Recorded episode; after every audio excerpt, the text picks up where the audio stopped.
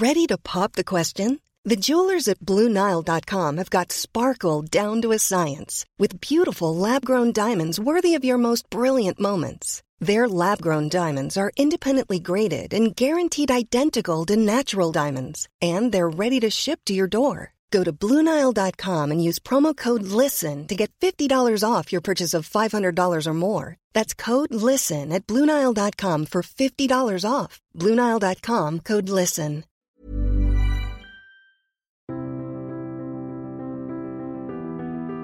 Eh bien, bonjour et bienvenue pour ce nouveau podcast de conflit. Euh, nous, notre dernier numéro qui est en kiosque est consacré à la Syrie. Vous y trouverez un dossier euh, tout à fait. Euh, pertinent sur euh, la situation géopolitique et l'évolution des rapports de force dans la région.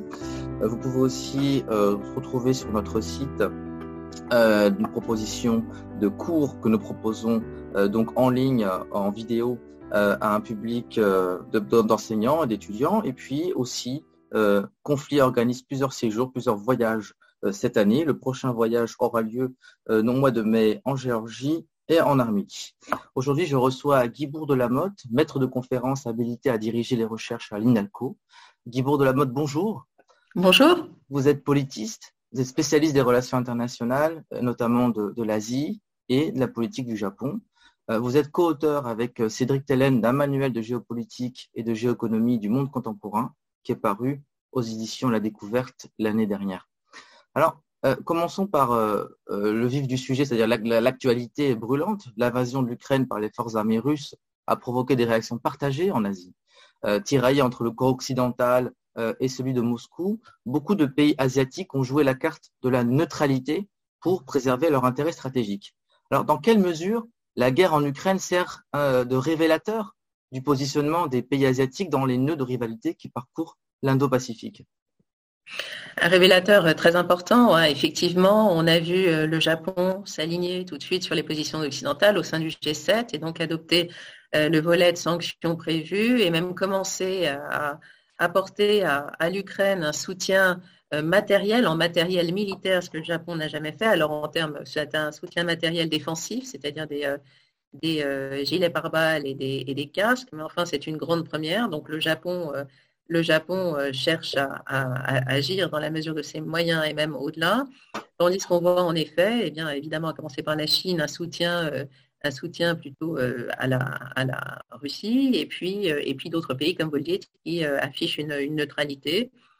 Alors, cette neutralité, effectivement, c'est une neutralité qui est à la fois exprimée face à la Russie et en fait exprimée également face à la Chine. donc, c'est une, c'est une, euh, effectivement, il y a aussi de la part de l'Inde, par exemple, une, ça, manifeste en fait une, une, euh, une relation, euh, une relation un peu ambivalente entre les États-Unis d'une part et la Russie d'autre part, puisque la Russie lui fournit un matériel militaire. Donc, on voit en effet cette guerre révéler, révéler des divisions, des complexités, même si, il n'y a pas d'approbation, évidemment, de l'agression en tant que telle, mais enfin, il en résulte tout de même une neutralité assez souvent. Oui, alors l'Europe et les États-Unis euh, prennent euh, des mesures proactives contre, cette euh, guerre, en tout cas pour garantir la défense de, l'Ukraine contre l'agression russe. En Asie, il y a effectivement, comme vous soulignez, une réponse tardive, une réponse fragmentée. Le Japon, la Corée du Sud, Taïwan et Singapour s'alignent pour soutenir les sanctions occidentales contre Moscou. Euh, intéressons-nous ici au cas de l'Inde. Euh, L'Inde est un, quand même un poids lourd euh, donc de la région. L'Inde a une relation historique avec la Russie qui remonte à l'époque soviétique. Pourquoi l'Inde Est-ce que l'Inde a intérêt à s'associer, à ne pas s'associer pardon, aux sanctions contre la Russie si l'Inde choisit de le faire, c'est qu'elle estime qu'elle a intérêt. Donc, je crois qu'il faut partir du principe que l'analyse, disons, ils sont mieux placé sans doute pour la, faire, par définition, pratiquement. Mais enfin, euh, euh, il, est, il, est, en fait, le, stratégie, la, position résulte des, liens militaires, effectivement, euh, qui rapprochent toujours l'Inde et puis la Russie. L'Inde est pourtant en même temps, mais on voit son ambivalence à l'Inde, même dans, son, dans ses relations avec les États-Unis et à l'égard de l'Indo-Pacifique, parce que elle est souvent un petit peu ambivalente hein, dans, ses, dans ses positions à l'égard de la Chine aussi. donc on sent, on sent un désir, enfin un souhait en fait de se prémunir et de se défendre, mais en même temps, en même temps de ne pas, de ne pas être perçu comme hostile ou de ne pas de ne pas s'attirer davantage d'hostilité dans, dans, des contextes qui sont parfois difficiles, frontaliers néanmoins, avec notamment hein, avec, avec la Chine. Donc là, là, il y a une forme d'opportunisme aussi hein, de la part de M. Modi. Euh, et puis, euh, et puis euh, le, sentiment que de fait, il peut y avoir des liens militaires avec la Russie qui ne doivent pas être compromis. Mais c'est un, un, positionnement qu'en effet, on peut, on peut interroger. De ce côté, la Chine, qui est l'un des plus proches partenaires de la Russie, a récemment déclaré que le partenariat sino-russe ne comportait aucun domaine de coopération interdit, je cite.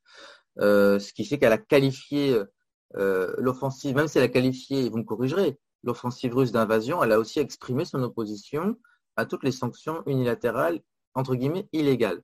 Alors, quelle est votre analyse de l'attitude de la République populaire de Chine, euh, qui euh, entend, euh, qui n'est pas, en tout cas, qui n'a rien à gagner de cette guerre, qui n'est pas favorable, en tout cas, qui n'appuie pas cette guerre, mais qui se garde bien de s'aliéner son partenariat avec la Russie.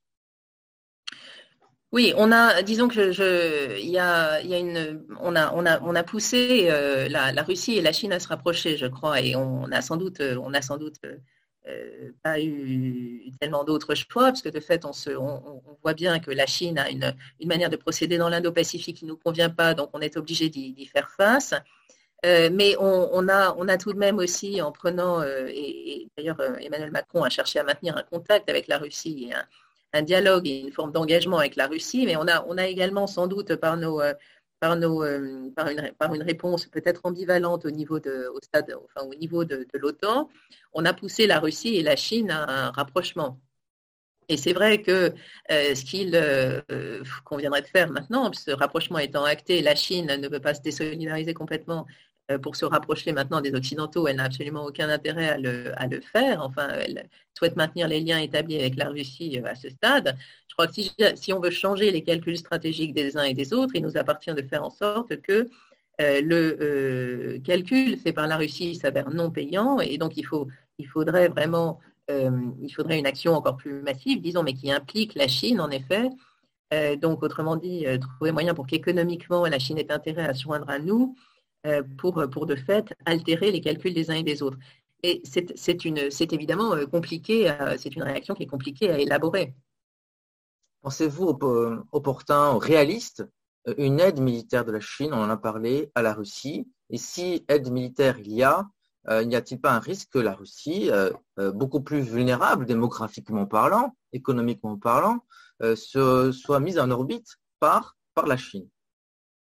Alors, je pense que c'est en effet un risque là maintenant que économiquement, euh, par les sanctions occidentales, le, système bancaire, notamment russe, est, affaibli euh, et isolé. Donc, il est possible que la, Russie se tourne vers la Chine, notamment pour des financements.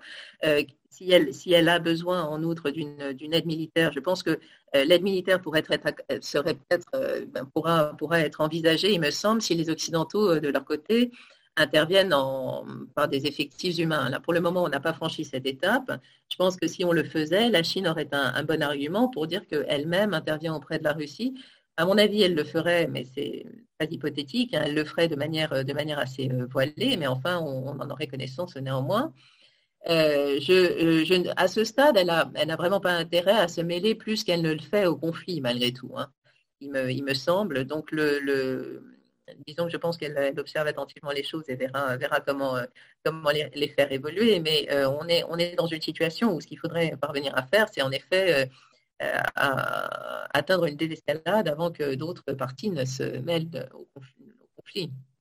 Un autre point chaud de la région, c'est bien entendu la question de Taïwan. Hein. Taïwan est quand même menacé, se sent toujours menacé par l'irrédentisme chinois qui entend l'annexer.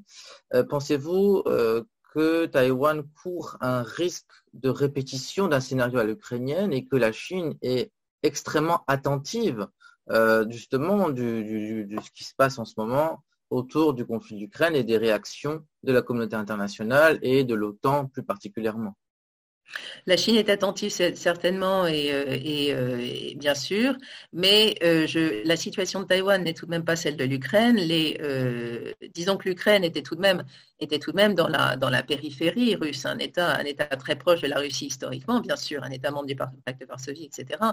Avec avec Taïwan, la situation, l'appui américain est au contraire historiquement du côté de Taïwan. Euh, et, le, il est très très clair. Enfin, il est alors que il n'y a jamais eu d'engagement de la part des États-Unis ou de l'OTAN d'intervenir en faveur de l'Ukraine si, si, la Russie était euh, euh, l'agressait. Enfin, peut-être peut-être qu'il aurait fallu être, trouver, trouver, trouver moyen, disons, de, procurer à chacun des garanties de sécurité qui permettent d'éviter d'arriver où, l'on en est maintenant. Mais enfin, du côté de Taïwan, si l'on regarde, eh bien, les États-Unis ont bien euh, assuré Taïwan de son soutien. Il y a une de longue date, et la Chine le sait parfaitement, un engagement qui est très clair qui implique d'ailleurs également maintenant de manière claire le, Japon.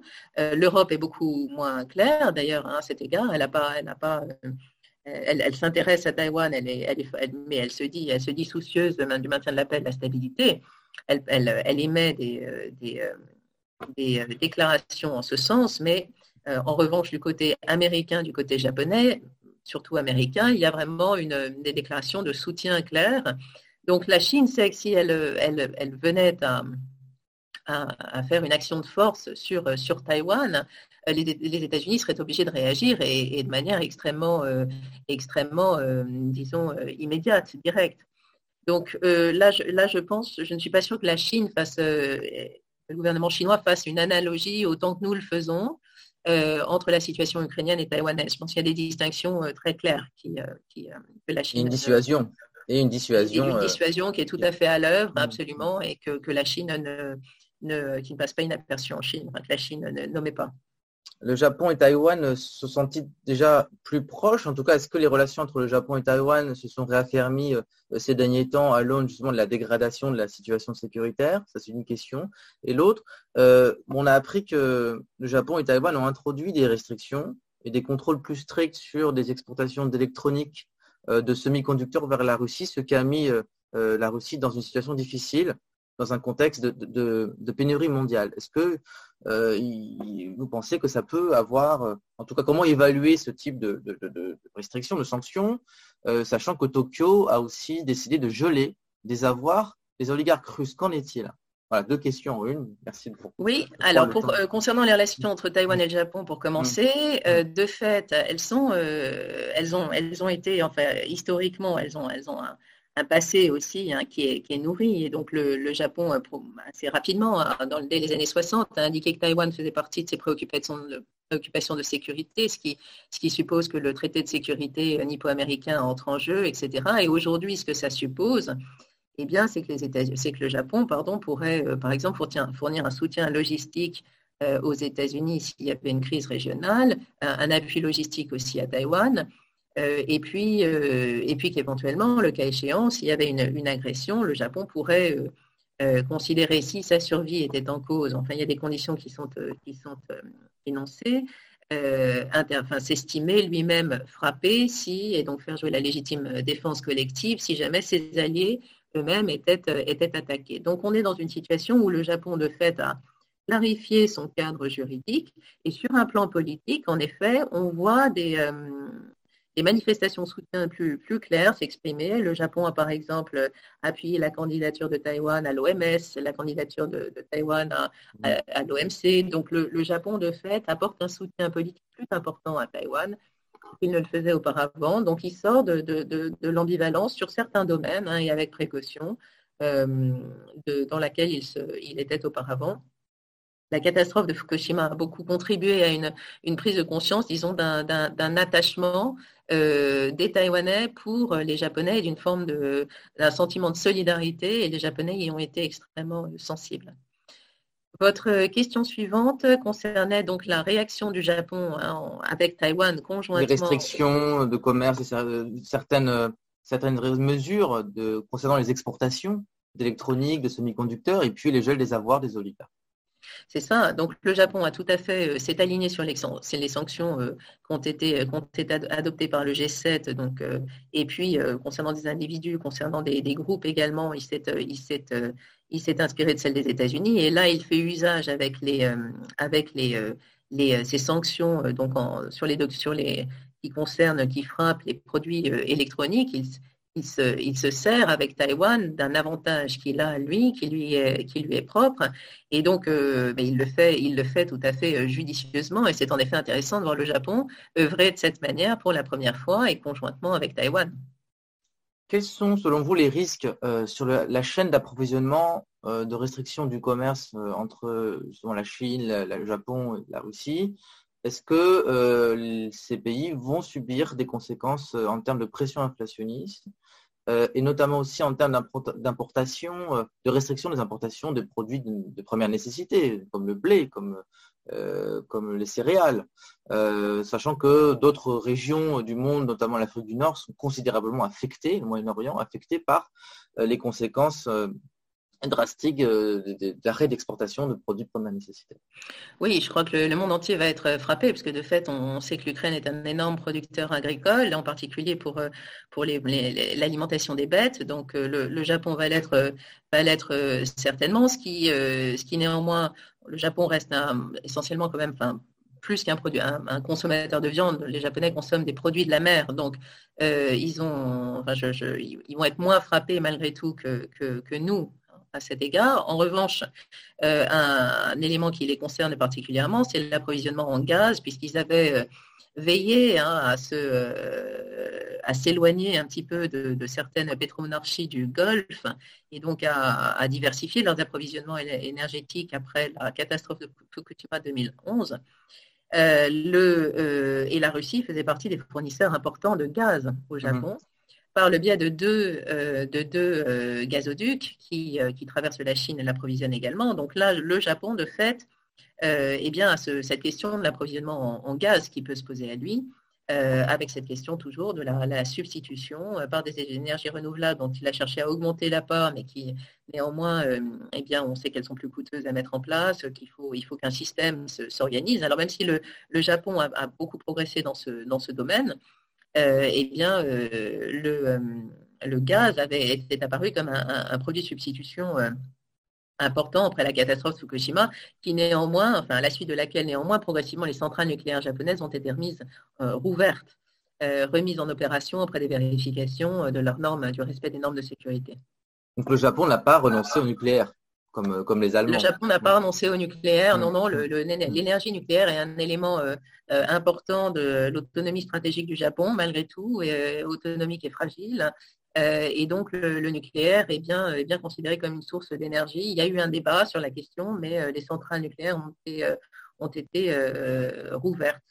En revanche, les, les, les, domaines comme chez nous, hein, la, la question des surgénérateurs, la question de la prolongation du cycle d'utilisation du nucléaire euh, font débat. Les technologies qui sont mises en œuvre eh bien, sont hésitantes et, marchent somme toute euh, euh, assez mal. Enfin, disons que les, surgénérateurs, par exemple, ont été fermés, enfin, ou, leur ouverture reportée très longtemps, enfin, et, est compromise. Donc là, il y a des, questions qui se posent aussi. Mais enfin, l'utilisation de l'énergie nucléaire n'est pas, n'est pas compromise. Revenons à, merci. Revenons à, une dimension plus, plus régionale. À votre avis, est-ce que vous pensez que euh, cette guerre, cette crise internationale va avoir des euh, répercussions positives sur l'intégration régionale en Asie du Sud-Est avec l'ASEAN? Euh, Est-ce que vous pensez que nous, nous, nous allons nous orienter vers une nouvelle reconfiguration géopolitique avec l'affirmation euh, d'un bloc plus pro-américain face, euh, face à la Chine qui, elle, euh, tergiverse avec ses, intérêts très, très étroits avec la Russie alors, je ne suis pas sûre qu'on assiste à une reconfiguration vraiment majeure au sein de l'ASEAN. Au sein, je crois qu'il y a une forme de, d'attachement à une certaine neutralité euh, dans, ces, entre ces pays et puis une ambivalence qui est déjà là de toute façon. Donc je, ne pense pas la, la guerre en Ukraine vient quelque part la, confirmer, euh, euh, mais, mais à l'égard de la Chine, ces pays sont généralement assez ambivalents. En particulier, il y a cette distinction entre l'Asie du Sud-Est maritime et l'Asie du Sud-Est continentale, qui est plus, liée à la Chine. Précisément à cet égard, par exemple, le Japon n'a pas adopté, enfin, il a pas, il a choisi de ne pas développer de nouveaux programmes d'aide au développement avec la Birmanie, mais il a suspendu les programmes existants précisément parce qu'il euh, est parti du principe qu'à euh, couper les vivres euh, de ces gouvernements, on ne faisait qu'une chose, c'était les obliger à se tourner vers la Chine. Donc, donc là, cette, il, faut, il, faut, il faut travailler hein, si, on souhaite, que ces, pays de fait se détachent un peu de la Chine. et, eh bien, il faut qu'ils aient des alternatives. C'est ce que le Japon essaie de faire par le biais de, son, de sa stratégie pour un océan Indo-Pacifique libre et ouvert. Donc, euh, et, euh, donc, malgré tout, cette, ces, ces, divergences, ces équilibres hein, profonds étant là, euh, la guerre s'inscrit dans ces équilibres, mais, cette guerre en Ukraine, elle s'inscrit dans ces équilibres et, elle les voit en fait se, reparaître, enfin se, se, et, être confirmée quelque part. Elle les, elle les manifeste à nouveau, mais est-ce qu'elle va vraiment les changer? Je ne le pense pas. Euh, il ne me semble pas qu'on ait les éléments pour le dire à ce stade, disons. Alors, Guy de la Mode, vous, êtes, euh, vous avez co-dirigé donc ce, manuel de géopolitique et de géoéconomie euh, du monde contemporain, sous-titre Puissance et conflits aux éditions La Découverte, et vous êtes notamment l'auteur d'un article sur l'Asie du Sud-Est, sur votre zone de prédilection. ma question concerne la politique de la France vis-à-vis cette, cette ère régionale. Le concept d'Indo-Pacifique est attribué aux, Français. Vous pensez que euh, la France a intérêt à redéployer euh, son influence dans le, au cours du prochain quinquennat en cours? Quels sont les enjeux de ce nouveau partenariat à l'aune justement de cette nouvelle reconfiguration de l'ordre international? Qu'est-ce que la France a à gagner? Bah, ma zone de prédilection, c'est pas l'Asie du Sud-Est, hein, c'est l'Asie, c'est l'Asie ou l'Asie du Nord-Est plutôt. Hmm. Mais euh, hmm. alors, et moi, je n'attribuerais pas du tout le concept d'Indo-Pacifique à la France. À dire vrai, c'est bien plutôt le Japon qui est à l'origine de ce concept, parce que dès, euh, dès 2007, le Japon commence à parler de rapprochement entre les deux mers, l'océan Indien, l'océan Pacifique. Et la notion d'Indo-Pacifique, la doctrine japonaise en matière d'Indo-Pacifique, la stratégie, oui, mm de vision, date, elle, de 2016, donc trois ans avant la stratégie française. Donc, c'est bien les Français et d'ailleurs le reste, les Occidentaux, qui se sont inspirés euh, de, euh, plutôt d'une idée qui est au contraire bien plutôt japonaise. Euh, et, donc là, c'est un, un exemple, à mon sens, d'influence du Japon sur les relations internationales et sur l'agenda international. Exemple qui est très intéressant. Et donc, on, voit, on voit de fait, alors on voit de fait, effectivement, la France, la France néanmoins a, un intérêt très très fort pour l'Indo-Pacifique. Et je crois que l'ensemble des, pays d'ailleurs qui ont, qui ont ressenti cet intérêt pour l'Indo-Pacifique et, ont à leur tour ensuite euh, adopté des, stratégies ou des visions pour l'Indo-Pacifique, voire une outlook, c'est-à-dire une perspective sur l'Indo-Pacifique pour l'ASEAN, Association des Nations du Sud-Est asiatique, et bien l'ensemble de ces pays sans le poids stratégique de cette région Indo-Pacifique. Euh, le poids stratégique qui, va de soi, hein, quelque part, puisqu'en ayant à la fois euh, les États-Unis, euh, la Chine et le, Japon et l'Inde dans cette, dans cette zone, elle est évidemment, dès lors qu'on a rassemblé l'océan Indien, l'Indo-Pacifique et l'océan Pacifique en une, une, une, en une unité, disons, géopolitique, eh bien, effectivement, cette zone acquiert un poids tout à fait considérable, à la fois pour l'économie mondiale, les équilibres politiques, etc. Donc, et, ce qui, euh, ce qui euh, intéresse beaucoup euh, à la, tant la France et ses autres États dans cette zone, c'est de voir le poids que la Chine cherche à y prendre, parce que de fait, la Chine eh bien, est un, des, un des disons, des, des, poids lourds de cette, région. Donc, pour l'ensemble des, acteurs, et dont on fait partie, l'ensemble des pays qui ont des intérêts dans cette, dans cette zone, eh bien, la question est euh, comment est-ce qu'on cherche à les euh, préserver, à les faire avancer, comment est-ce qu'on met ensemble nos, euh, nos moyens d'action de manière à peser un peu plus et puis à être à maintenir disons un équilibre international qui soit plutôt celui que nous souhaitons nous, celui que nous déterminons nous plutôt que celui qui est fixé par quelqu'un d'autre, par un autre État. Alors, vous, vous, êtes, vous enseignez à l'Institut national des langues et civilisations orientales, à l'INALCO. Euh, donc sur cette région et nous constatez, enfin on constate en tout cas que dans la grande presse française, dans l'opinion française, il y a quand même peu ou pas assez d'intérêt accordé à cette région. vous qui avez une expérience du terrain et aussi en tant qu'universitaire, est-ce que vous ne sentez pas qu'il y a euh, une certaine, un certain fléchissement. Est-ce que les choses évoluent dans le bon sens ou il y a encore beaucoup à faire pour justement euh, qu'on ait conscience, en France en tout cas, euh, que c'est une région dans laquelle on a des intérêts stratégiques et qu'il est tout à fait souhaitable que nous ayons une nouvelle, des nouveaux cadres, que nous puissions former une nouvelle élite capable euh, de, maîtriser euh, ces langues et ces cultures, alors que nous avons toujours un tropisme en France dans les études orientales, euh, moyen-orientales au centré, et que nous ne connaissons pas assez ces régions. Oui, euh, tout à fait. Je, trouve en fait effectivement que, que les choses changent un peu. Elles changent. La crise sanitaire a contribué à changer la perception de la Chine euh, en Europe et on voit la, la, euh, par le biais souvent de la Chine, c'est vrai, mais du coup ça a des répercussions quand même sur la manière dont on envisage l'ensemble de la, de la région et dont les autres pays de la, de la région sont couverts, disons, par les, par les médias français. On voit une présence plus importante de l'Asie-Pacifique maintenant depuis quelques années. Euh, je crois que la France a pris, enfin les médias français ont pris conscience du fait que, de fait, il y avait, euh, des choses très importantes qui se nouaient là et que c'était, c'était pas simplement une, région exotique. Bref, on s'est écarté des préjugés qui, euh, certainement avaient toujours tenaient plus, de, la, vision extrême orientale qu'on pouvait avoir naguère. Donc, je, pense qu'il y a une, actualisation là vraiment de l'approche médiatique de cette région.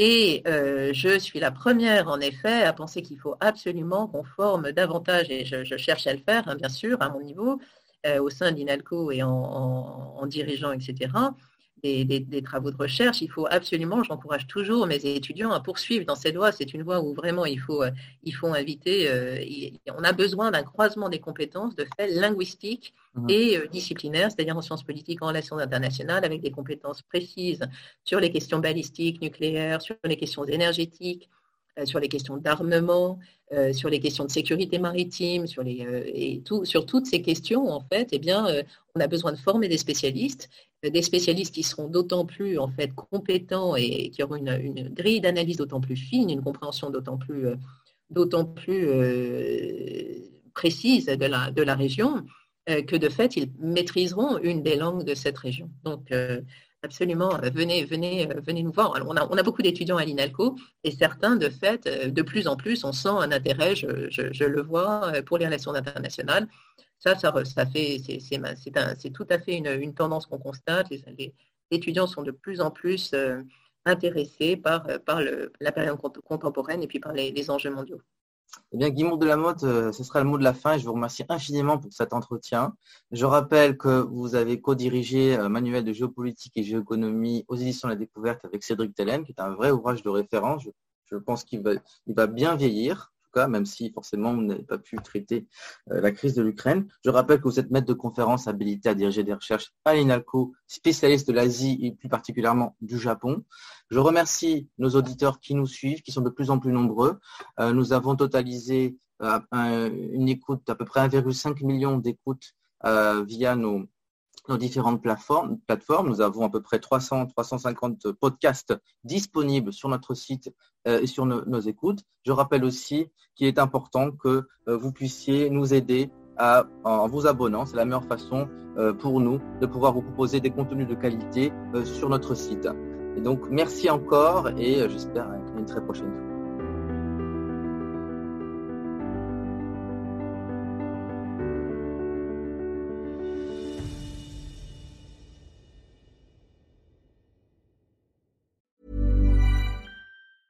The secret to summer ready skin is here. Osea's number one best selling Andaria algae body oil, clinically proven to instantly improve skin elasticity and transform dry skin to silky, soft, and unbelievably glowing. Its signature scent of freshly squeezed grapefruit, cypress, and mango mandarin transports you to sun kissed summer days. Get healthy, glowing skin for summer with clean vegan skincare from Osea. Get 10% off your first order site wide with code GLOW at OseaMalibu.com.